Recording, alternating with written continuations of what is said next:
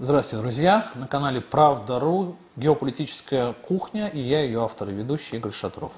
В нашей студии с уважаемыми экспертами мы беседуем о внешнеполитических интересах, которые с течением времени могут меняться, но всегда остаются главным основанием для принятия решений на международной арене.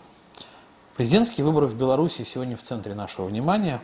На этот раз а, не бывало массовыми протестами. А, они характеризовались против результатов выборов, они всю страну э, впервые, наверное, за длительное время охватили. Почему? Вот этот вопрос сегодня мы будем, на этот вопрос сегодня будем отвечать, но прежде я поделюсь некоторыми воспоминаниями и некоторыми мыслями. Для революции недостаточно того, чтобы низы не хотели жить как прежде. Для нее требуется еще, чтобы верхи не могли хозяйничать и управлять как прежде. Узнаете? Вот так впервые охарактеризовал э, революционную ситуацию Владимир Ильич Ленин э, в своей работе «Маевка революционного пролетариата» еще в 1913 году. Потом он эту тему развивал в других своих работах, и в итоге мы часто слышим э, вот эту его мысль в э, трактовке э, «верхи не могут, а низы не хотят». Вот именно так характеризуется революционная ситуация. А действительно ли мотива всего два? Возможно, по известным причинам, вот я думаю, что мы не будем углубляться в историю, оставим так, повесим этот вопрос в воздухе, но по известным причинам Ленин молчал о третьем факторе – внешних силах. Ведь именно они часто выступают катализатором вот тех самых процессов, которые превращают революционную ситуацию, собственно, в революцию. А у них, у этих внешних сил и деньги, и прочие ресурсы, которых может на месте и не хватать. Ну и вот еще одна мысль, уже в догруз всего, всей моей подводки. Мятеж не может кончиться удачей. В противном случае его зовут иначе. А, это уже другой классик, Самуил Яковлевич Маршак, известный нам всем по детским стихам, так перевел английского поэта Джона Харрингтона. В оригинале вообще-то Харрингтон э, говорил об измене.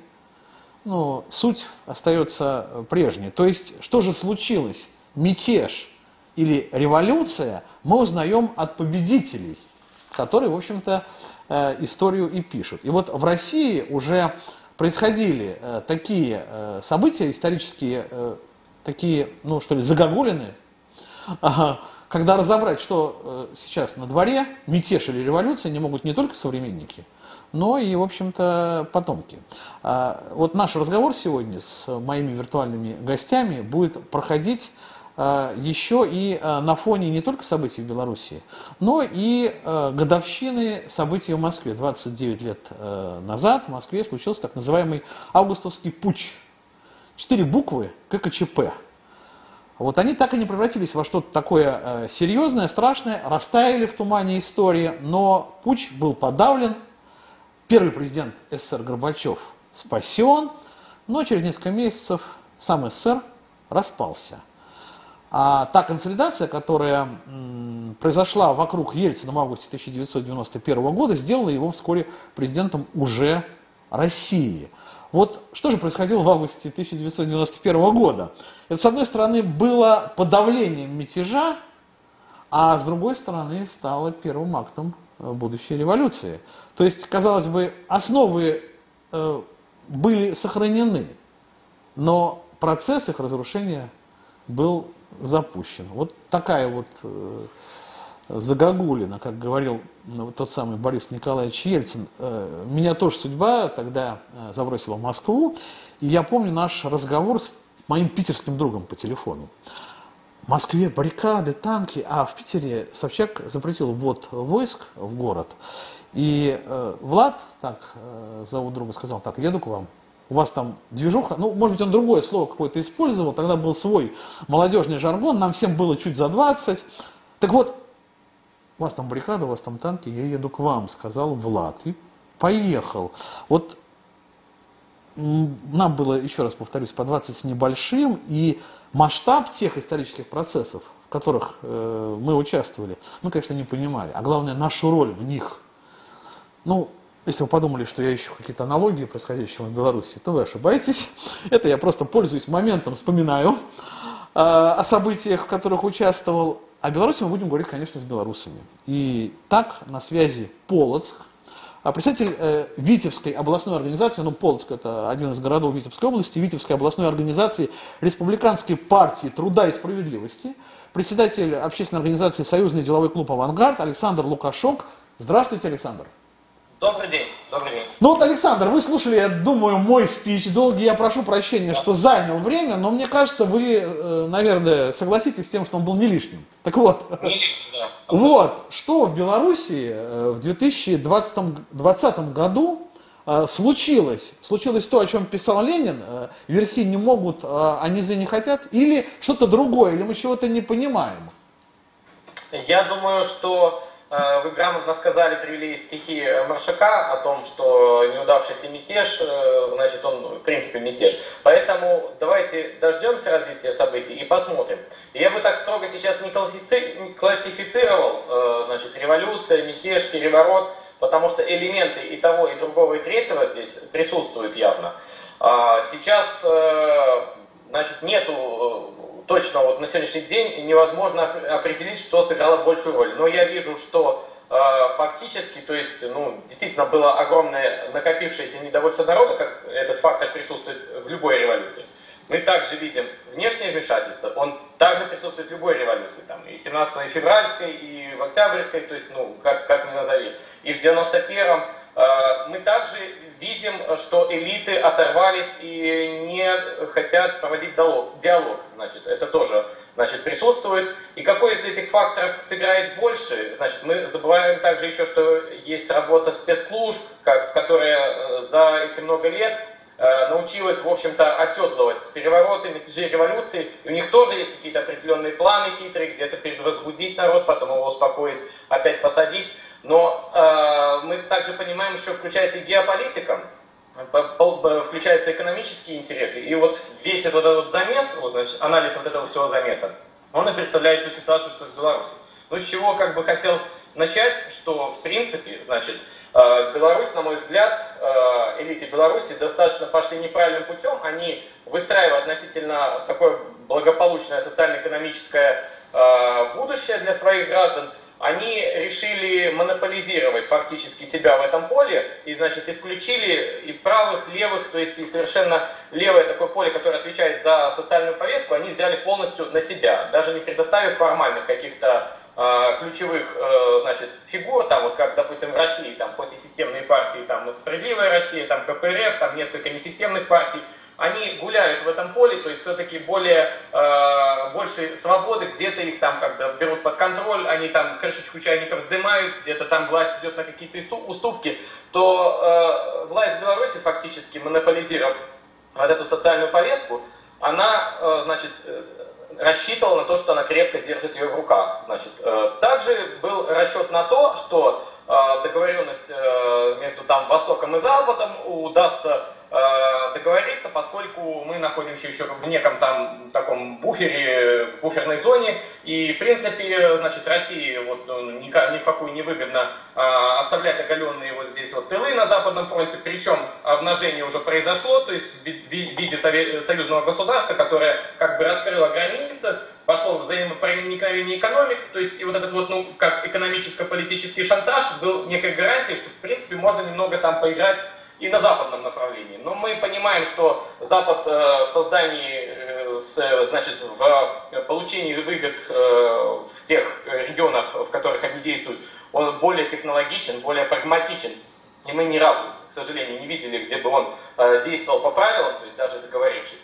А, поэтому я думаю, что стратегическая ошибка белорусского руководства была в том, что они э, затеяли вот эту многовекторную игру, начиная примерно с 2014 года, и фактически, которая и привела к выходу из-под контроля, по сути, Э, Беларусь. Ну давайте монолог, может, перерывем, может быть, как-то А я сейчас, да, я сейчас как раз и задам этот вопрос. Вот вы смотрели, вы говори, смотрите, вы говорили о э, внутренней повестке, о том, что вот она таким образом сложилась, да, что нет э, тех самых э, каналов, да, для диалога, раз э, нет э, никакого чайника, из, свиска, э, через который выходит пар, э, власть приватизировала социальную повестку, а потом, как-то вот вы интересно, я не, не, не нашел этого перехода, этой связки, потом потом вы как-то перешли к внешней повестке и сказали о том, э, что э, власть занялась многовекторностью, то есть игрой на э, многих внешних полях, А как это связано? Что больше э, возбудило, возмутило э, белорусов? Э, вот эти ну, вопросы, соци... сейчас, секундочку, да, социальные ли вопросы, ну вы поняли вопрос, тем не, тем не менее я его сформулирую, социальные ли вопросы или это многовекторность? А, значит, я бы не сказал, что часть поля, конечно, возбуждена была и вот этими играми, и благодаря этому власть потеряла доверие. А, потому что она, э, значит, делала одни шаги, потом другие, а от власти, в принципе, ждут всегда люди ожидаемых шагов. То есть это что, проекция будущего, это как бы жесткая физика, чтобы было чем обеспечивать э, свои какие-то планы долгосрочные, и химия, как бы любовь народа, которая э, благодаря этому механизму работает. Когда мы видим, что э, власть э, в э, поисках, значит, благоденствия в, ну, там, проведении социальных программ, для модернизации предприятий, начала получать огромные заимствования, которые, в общем-то, были несоразмерно росту экономики, а, она попала в кредитную ловушку. Значит, и поэтому вот эта вот многовекторность, она, в общем-то, не была, э, может быть, даже осознанная. Это было вынужденное сидение вот на двух стульях, то есть, ну, будучи в союзе с Россией, то есть, э, фактически э, с западного поля постоянно подогревались протесты, значит, внутренняя работа поля, там э, фактически не было возможности реализовывать, ну, у нас же, по сути, турбата проходит через Беларусь, ну, куда она идет? В Европу, то есть, то есть газ, нефть, все наши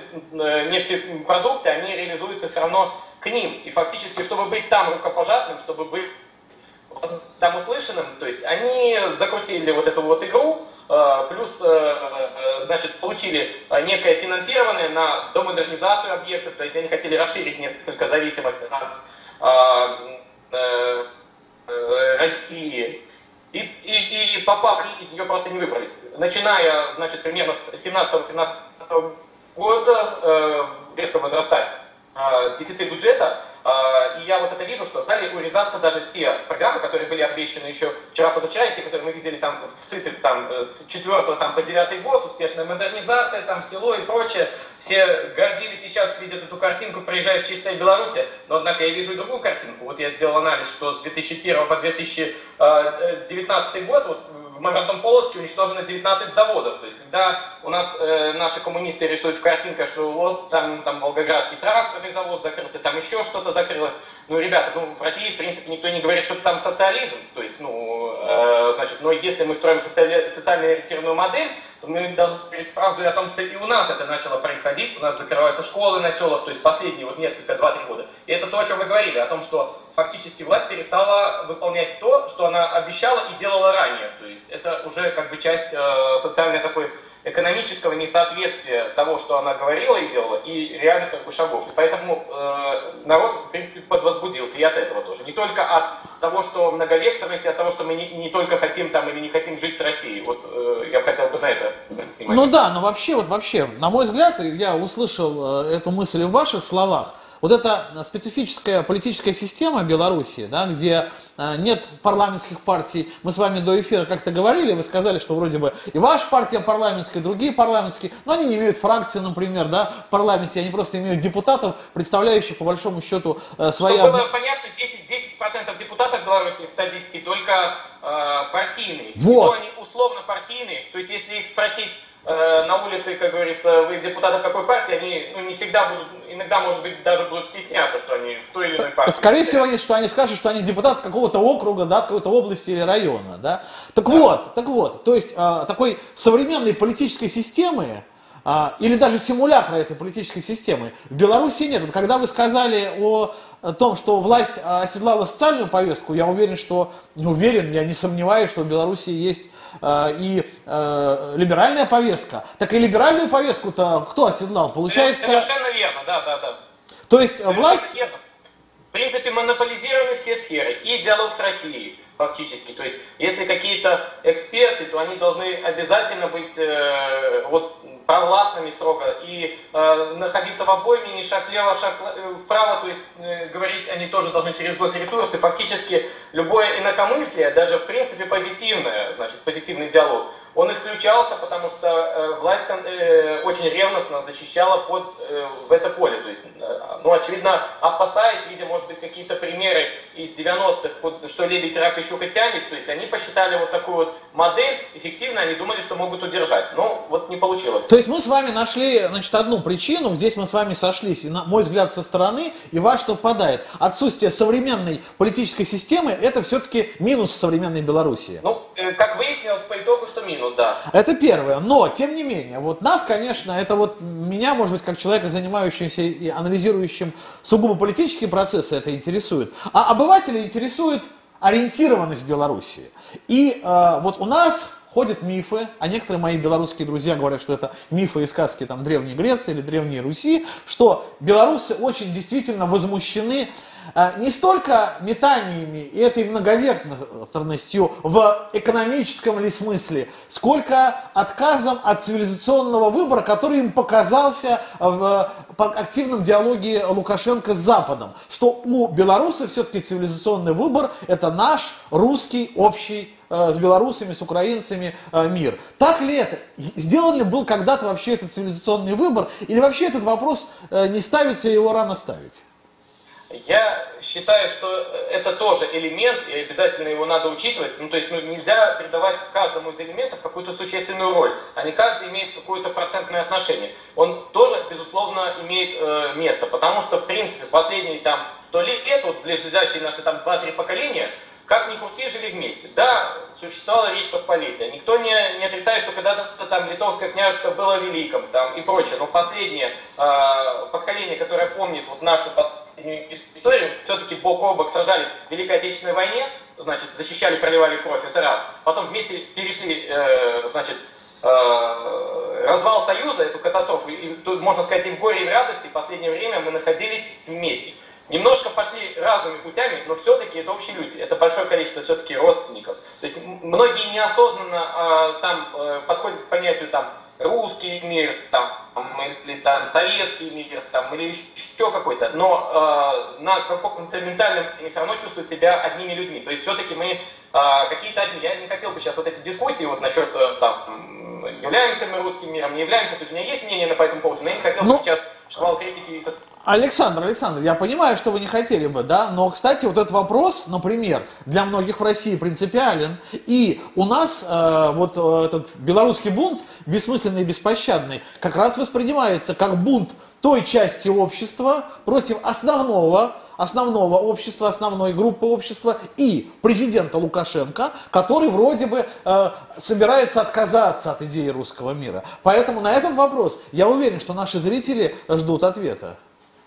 Э, значит, смотрите, ну, тема э, того, что Беларусь является там частью Европы, или там частью, будем так говорить, Речи Посполитой, она периодически уже возникала. Это после революционной ситуации в 17 году, то есть она, в принципе, и тогда была искусственно поднята для формального разделения. То есть это не только был национальный признак, это был и геополитический национальный, ну, то есть для отрыва от некой геополитической общности понадобилось разделять там на белых, э, там, зеленых, красных, там, с цветными волосами, там, бунт, еще прочее. То есть было создано количество неимоверное различных групп людей, как по национальному, как по политическому и прочему признаку. И вот эта мина замедленного действия была заложена уже и тогда. И, то есть, в принципе, мы видим, что Ленин вынужден был с этим мириться, чтобы как это, все вот это вот скучковать, он уже потом дал фактически там, э, значит, белорусам белорусское, чтобы немножко успокоить вот это вот национальное сознание, которое потом сыграло уже э, в 41-м, когда началась война, да, фактически, опять же, э,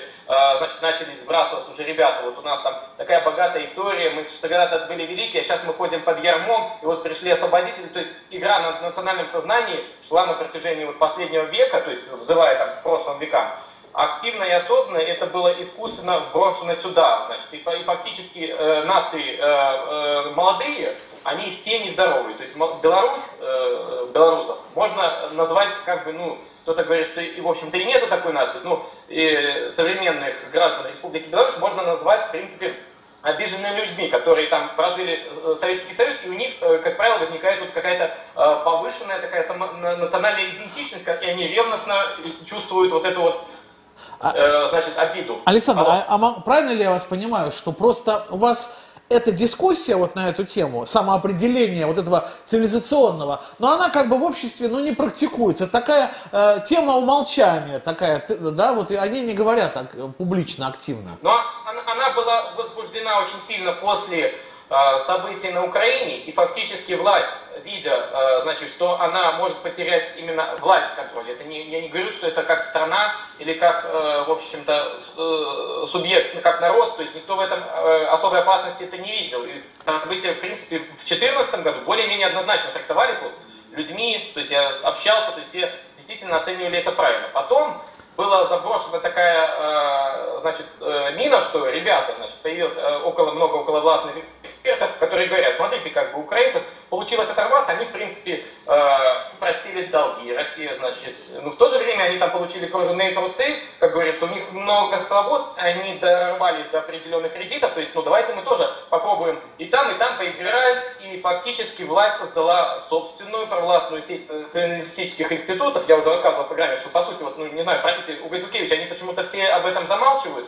что, э, значит, это делал э, не Госдеп, а фактически президент лично утвердил программу по развитию малых городов, сюда запускал экспертов. Значит, 19 декабря 2019 году было официально в Беларуси, но это уже в конце официально, а до этого они свободно ездили э, в качестве экспертов.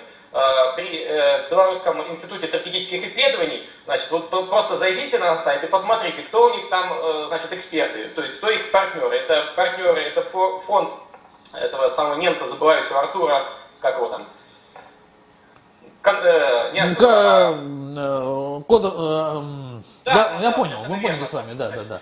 Аденауэр, Аденауэр. Просто посмотрите, залезьте э, в повестку вот этих организаций, э, зачем, э, значит, овцы пригласили стадо волков, значит, э, совершенно непонятно. Ну, было понятно, они фактически проводили некую, как бы они понимали, что вот ситуация можно, может выйти из-под контроля, и они фактически создавали некую ручную оппозицию, видя наибольшее значит, угрозу, конечно же, со стороны Запада, они решили, давайте мы э, вот это поле оседлаем тоже. То есть мы оседлали, в принципе, поле как бы с России, а здесь у нас постоянно какие-то вот э, лазутчики. То есть они взрастили собственных экспертов, которые прекрасно, значит, в 2018 году отпраздновали День БДР на площади. Туда приходил министр иностранных дел, куча чиновников. Э, когда заезжал Вытевский исполком эксперты и, э, значит, с бел-червоный белый флаг уже не казался таким а, непонятным, говорит, это тоже часть истории, давайте и там, и там. То есть вот эта вот многовекторность, она пронизала и идеологическую вертикаль, и они уже на самом деле перестали разбираться. Так э, куда же мы, как бы, цивилизованный выбор-то у нас какой? То есть, и было сказано, что наша, э, в принципе, э, наш выбор это как раз многовекторность, мы там строим мосты с запада на восток, с юга на север, то есть вот эта вот парадигма была выбрана сознательно, и, э, значит, планировалось, что там спецслужбы, идеологи, власть, все это сможет, как говорится, оседлать. То есть мы нашли, ну, две-три таких, три, наверное, причины а, вот, происходящих событий. Это как раз вот эта а, внутренняя повестка, которую власть приватизировала, и, соответственно, поэтому а, из-за отсутствия диалога возникают постоянно вот эти сбои, иногда они выражаются в э, массовых протестах, и выборы это как раз самое лучшее время для того, чтобы эти массовые протесты организовать.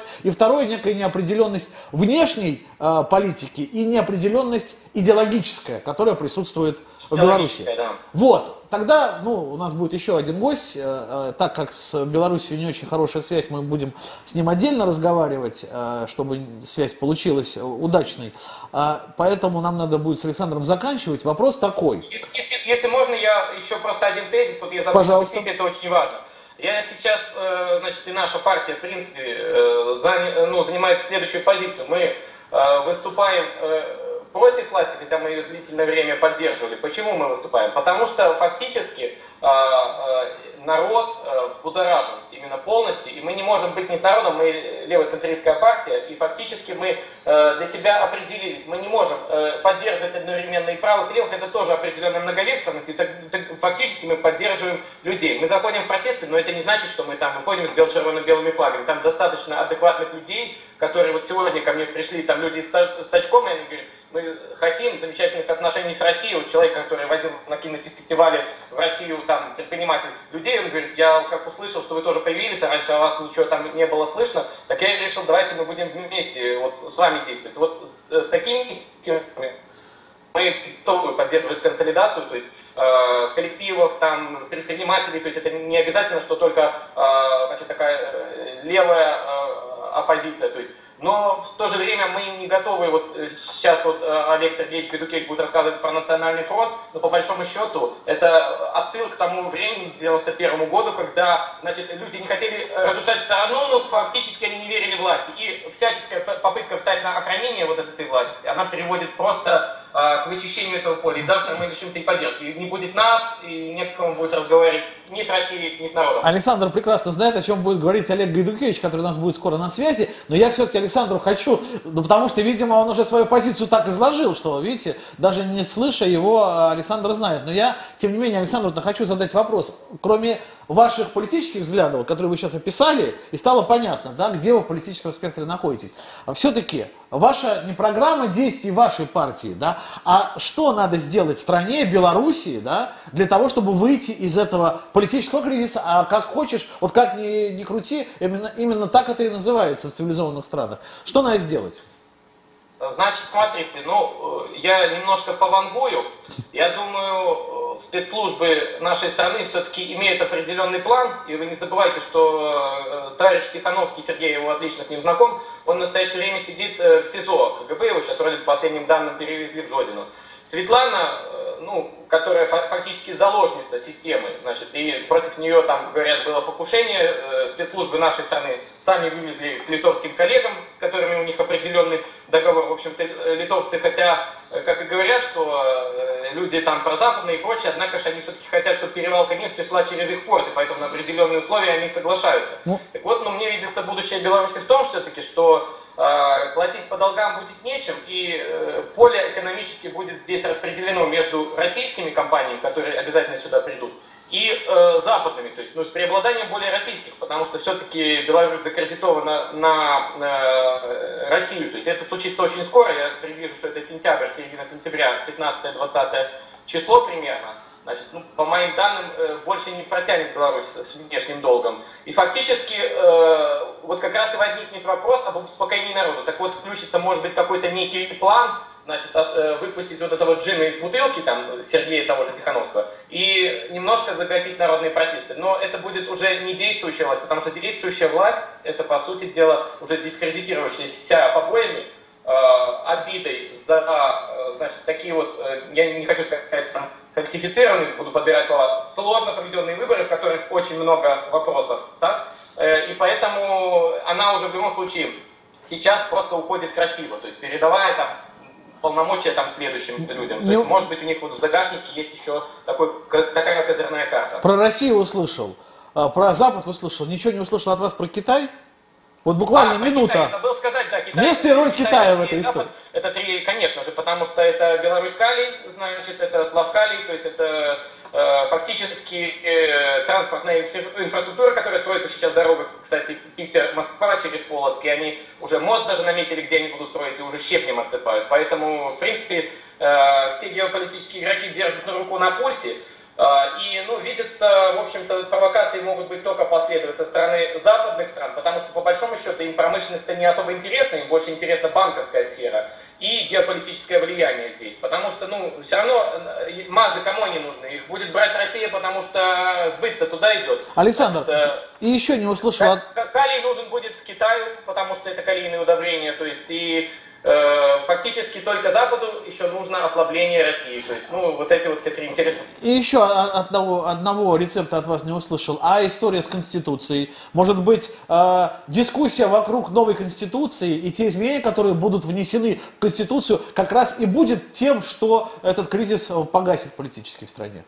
Но я думаю, история с Конституцией это, в принципе, договор о том, что президент получит просто меньше полномочий, а языковые всяческие отвлечения это будут просто ширма для того, чтобы э, будущий президент, э, значит, э, он не влиял на экономическую повестку-то особо, он будет как раз и заниматься, вот президент, премьер-министр, парламент, будет заниматься бюджетом, детскими садами, там, какими-то еще предприятиями, потому что, в принципе, Беларусь вступает в капитализм, Значит, и вот, ну, как наша задача как левых, в принципе, как бы, э, если мы даже попадем в оппозицию, где-то сгладить вот этот вот э, переход, чтобы он не был болезненным, и сохранить повестку на дружеские отношения с Российской Федерацией, потому что это наши люди, это наши братья, мы просто не можем э, оторваться от них. Ну вот если кто-то...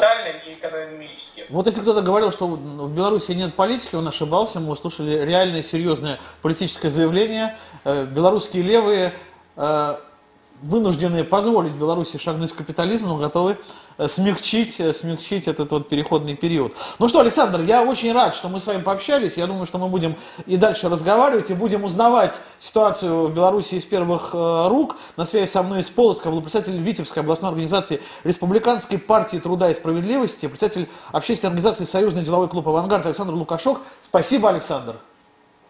Спасибо, до свидания. Звоним следующему нашему собеседнику, его уже назвали, вот сейчас будем, будут его пока набирать, ну вот когда наберут, Вы тогда... меня... Так, сейчас все, Александра отключили. А, когда его наберут, тогда я и а, еще раз его назову, хотя уже многие догадались. Так вот, интересная, конечно, получается история. А, иногда, а, вот, а, даже зная Белоруссию, а я считаю, что я не очень плохо знаю Белоруссию, а даже неплохо, скажем, ее знаю, Звонит мой, да.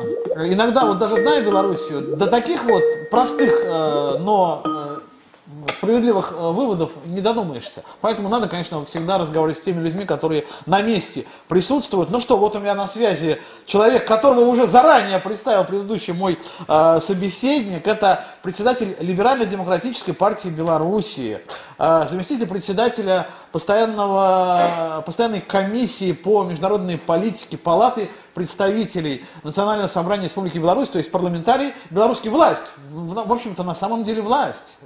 Человек, который отчасти во многом даже отвечает за происходящее сейчас. Олег Гайдухевич. Здравствуйте, Олег. Здравствуйте, добрый день. Олег, я уверен, что вы часть, по крайней мере, нашего разговора слышали, и к вам даже там Александр э, обращался, но я не буду сейчас с его обращения начинать, я начну с того вопроса, который задал и э, Александру. Олег, а что, э, вот действительно в Беларуси сложилась та ситуация, о которой Владимир Ленин еще писал в 1913 году первый раз, когда верхи не могут, а низы не хотят? Ну, смотрите, безусловно, в том, что происходит сейчас, в стране виновата власть. Всегда власть виновата. Э, мы, когда начинаем э, какие-то проблемы в стране анализировать, всегда есть внешний фактор. Но если нет внутреннего фактора, внешнего фактора никогда нет. И, безусловно, в стране назрели перемены. И об этих переменах я говорил уже лет семь. И в парламенте, когда избрался, и до этого. Мы должны были еще после 2015 года модернизировать политическую систему страны. Мы прошли определенный путь. И та система, которая действовала на протяжении 20 лет с лишним, она сыграла положительную роль. Э, эта система построилась на развале страны, когда политической системы не было вообще. И это было нормально. Но сейчас выросло целое поколение людей. Изменилась страна, изменилась ситуация вокруг нас. Надо ее модернизировать. И если бы в 2015 году после президентских выборов вот таких выборов не было бы. Но если мы не развиваем собственное политическое поле, это как огород, значит, если она не растит э, траву хорошую, ягоды, э, груши, яблони, то будут расти сорняки. То есть если ты не растишь собственное политическое поле, то на нем будет неизвестно что. Если люди не имеют возможности э, значит, через легальные политические институты быть представлены, то всегда будет попытка улицы. Это первое. Второе. Политическая система у нас она сосредоточена в руках президента. Один человек, все, вся власть у одного человека в руках. Соответственно, и противостояние всегда.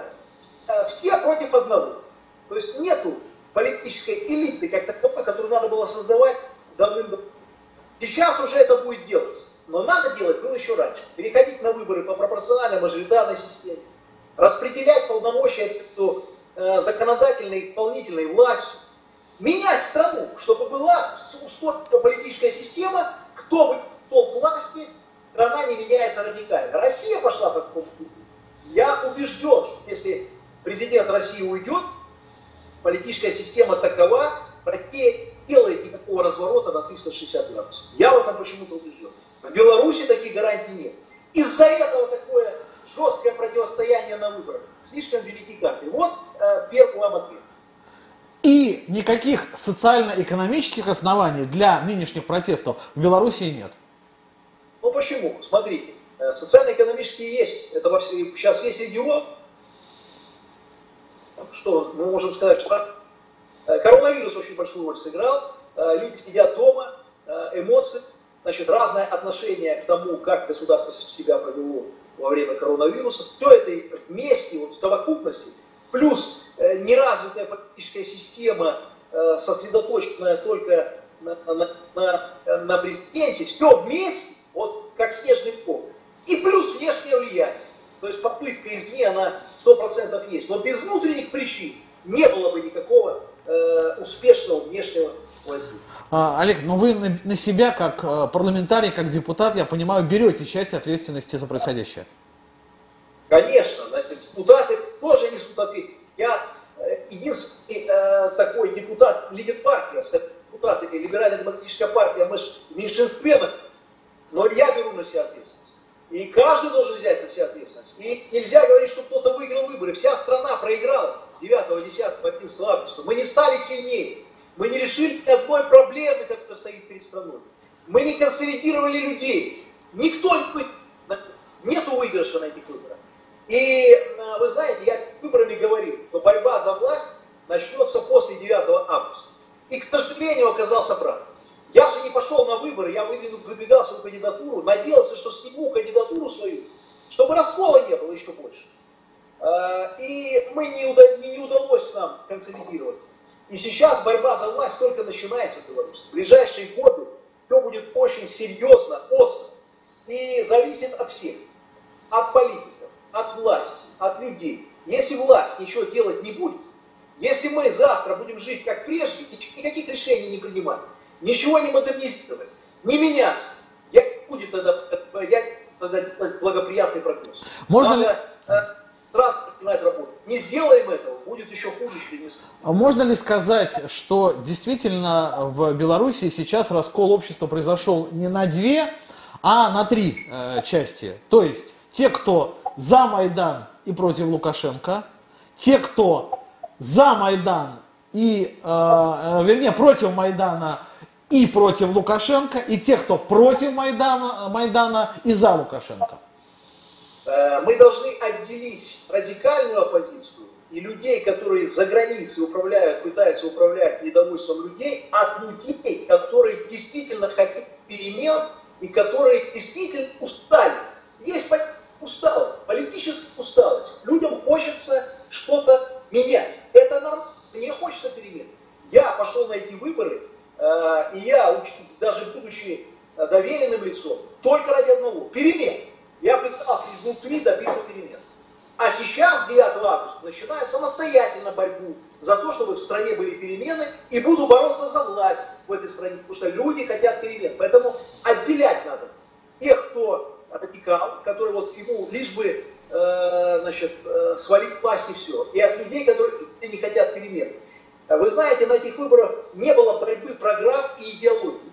Люди даже программы не считали. То есть э, было протестное голосование. Вот протестное голосование и не протестное голосование. Все. Больше не было. Это страшно. Почему?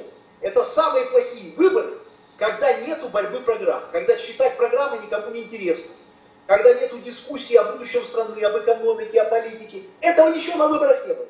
За, против. Все. И программы никакой не было ни у кого. Вот э, свалит власть, а там...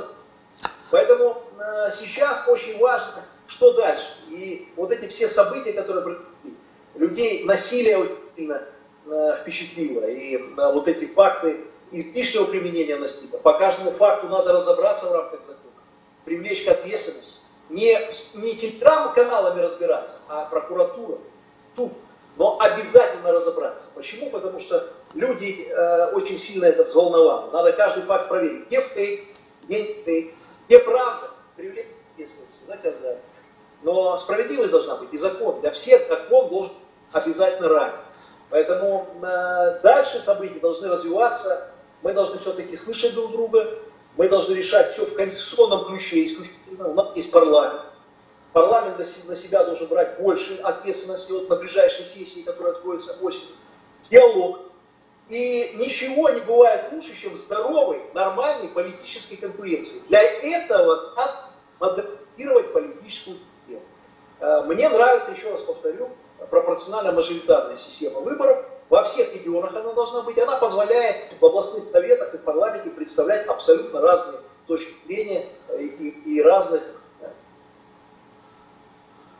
разных людей. И идти не на площадь, возмущать, а к своим депутатам, в местные, в областные советы. Это делает страну сильнее. Если мы этого делать не будем, э, протест, он, мы можем погасить, но он все равно вылезет.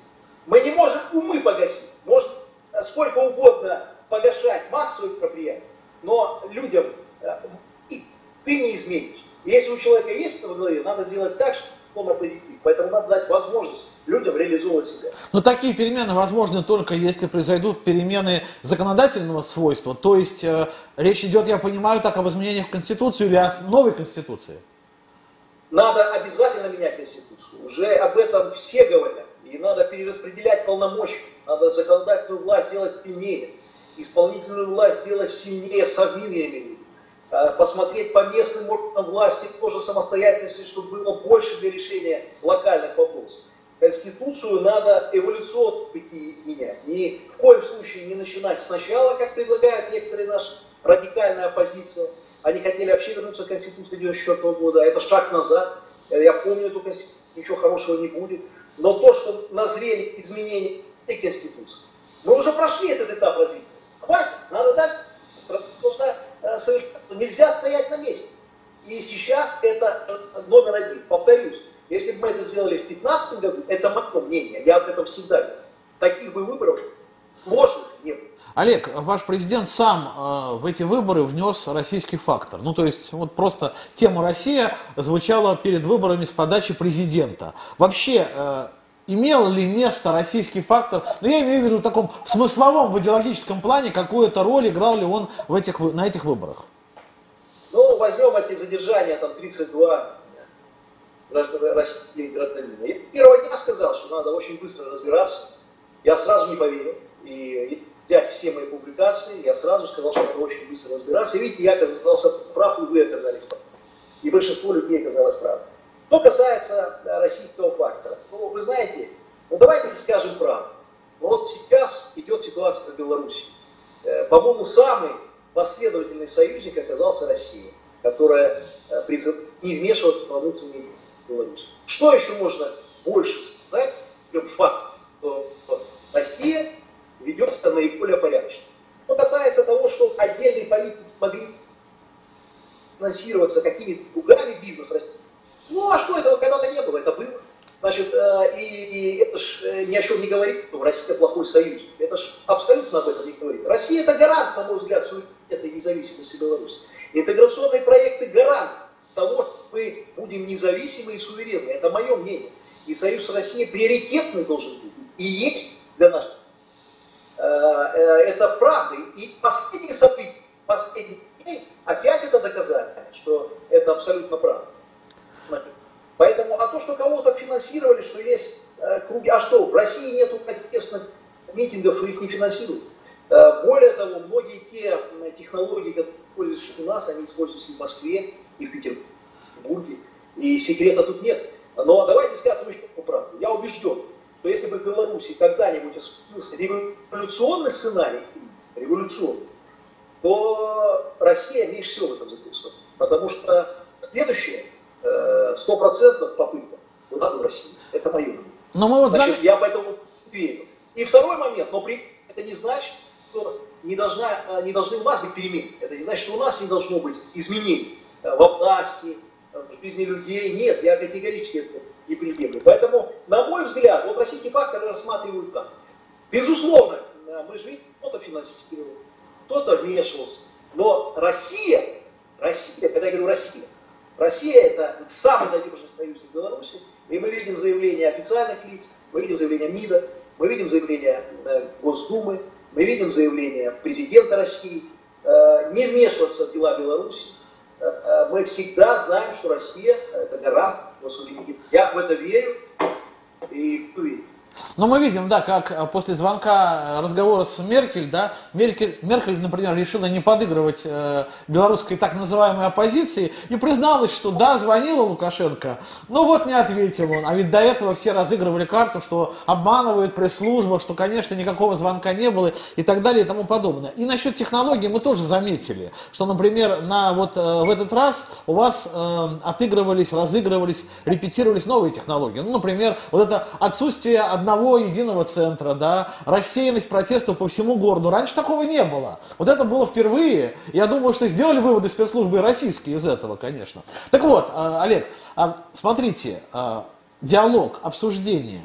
Вот мне показалось, что первые 5, 7, 10 дней белорусские эксперты, политики, просто а, ну, люди, которые находились в диалоге с Россией, они, конечно, ждали вот этой реакции нашей, они как-то реагировали, отвечали, а, опасались, а, что мы не так поймем, пытались объяснить. Вроде ситуация начала успокаиваться сейчас в Белоруссии. И мне кажется, или ошибаюсь, что опять Белоруссия начинает замыкаться в себе, начинает действительно решать свои проблемы, но диалога активного с э, общественностью э, России как не было, э, так и не будет. А ведь в этом тоже, наверное, проблема в наших отношениях, нет? Но я буду говорить за себя. Значит, как лидер партии я анонсировал э, сразу после выборов, люди ко мне обратились, э, мы э, создаем народно-патриотическое движение Беларуси, которое ставит собой одну из задач, это в числе вот, укрепление этих связей общественных общественностью. И вот как депутат парламентского собрания, парламентского собрания Беларуси России, э, я буду делать все для того, чтобы наши взаимоотношения в этом вопросе развивались. И я согласен с тем, что надо больше больше надо э, общаться, больше обсуждать. И чем больше мы будем обсуждать, чем меньше будет споров, тем больше мы будем друг друга слышать и понимать. И мы давно уже должны понять, что это в интересах России, чтобы Беларусь была сильной, в интересах Беларуси, чтобы Россия была сильной. Я так всегда считал. Сильная Россия выгодна Беларуси, сильная Беларусь выгодна России. И если мы будем понимать, что все споры надо равно решать, пусть диалог, пусть непростой диалог, но решать и договаривать надо. Альтернативы этому никакой нет. И угрозы суверенитета никакого нет. Это, наоборот, укрепляет. Я сторонник суверенитета Беларуси. Но я считаю, что э, вот эти все процессы, они это укрепляют. И не мешает взаимоотношения э, с европейским Абсолютно не мешает. Более того, э, мы вместе можем многие вещи вместе по отношению с Европейским Союзом, потому что тоже Европейский Союз, на мой взгляд, что бы там кто ни, ни говорил, я объехал всю Европу, все заинтересованы налаживать нормальные отношения, на самом деле. Кто бы что ни говорил, потому что альтернатива этому все равно ну вот мы с вами знакомы и встречались и в Москве, да, вот, и в Беларуси, кстати, даже в Минске встречались как-то.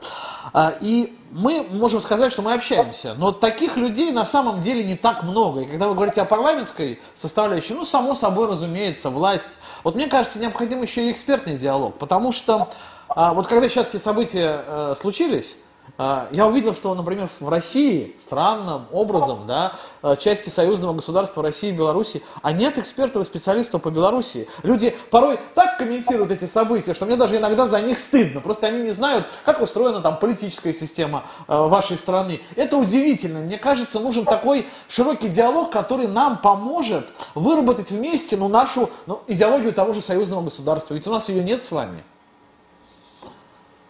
Вы знаете, надо делать экспертные площадки, еще больше есть. Раз, э, я знаете, как сужу, если вы не знаете, что они есть, значит их нет. Конечно. То есть, есть, то есть как можно убеждать, что они есть, если вы их не знаете? Поэтому раз вы так говорите, значит это правда. Значит, надо делать для этого гораздо больше. Значит, надо это развивать. И я, как депутат, как лидер партии, готов к этому приложить силы Просто я знаю, что вот в российской как раз экспертной среде сейчас возникла идея такого, ну, создания, что ли, такого широкомасштабного круглого стола, и я думаю, что я понимаю, что можно э, э, направлять людей и в ваш фронт, который готов к такому диалогу, и где будут люди представлены не только ведь из ЛДПБ, я понимаю так, правильно я понимаю вас? Конечно, мы создаем движение, открытое для всех, кто не член партии, кто вообще не партийный или вообще не хочет ни в какую партию вступать. Пришло время объединять людей, которые выступают за конституционность, за развитие отношений с Россией, за изменение избирательного законодательства. Патриотическое движение. Патриотическое движение, которое стоит на защите Конституции, суверенитета страны и понимает вот этот суверенитет именно так, как я и говорю, в развитии договорных проектов, э, значит, в изменении избирательного законодательства, переходе на партийные списки, развитие гражданского общества, развитие отношений с другими странами. То есть патриотическое движение более широкое гораздо, чем партия. И, безусловно, мы будем приглашать любую э, и готовы приехать на любую площадку, своих экспертов прислать. И вообще это должно не только в рамках партии и общественных организаций развиваться, парламента и в рамках э, исполнительной власти.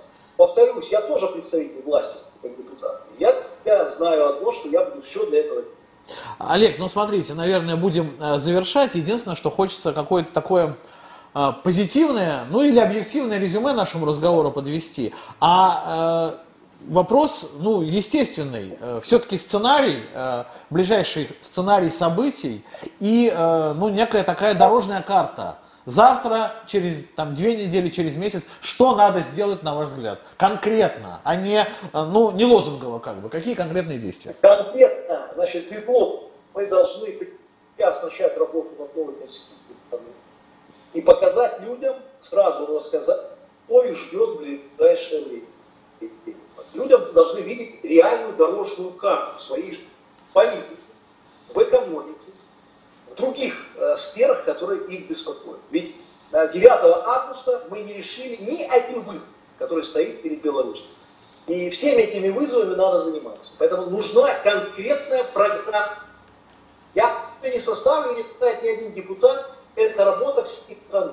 И второй момент, в ближайшие два месяца мы должны вернуться к диалогу и решению тех вопросов только в правовом э, порядке, но при этом мы должны внимательно проанализировать все, что произошло за эти три дня в стране, и принять все в рамках закона, не оставить ни один факт без внимания, люди видеть справедливость. Если они не будут видеть, ну, они отнесутся к этому плохо.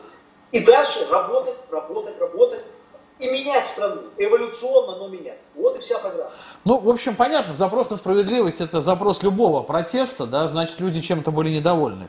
А, моим собеседником был председатель Либерально-демократической партии Беларуси, заместитель председателя постоянной комиссии Палаты представителей Национального собрания Республики Беларусь по международным делам Олег Гайдукевич. Спасибо, Олег, большое.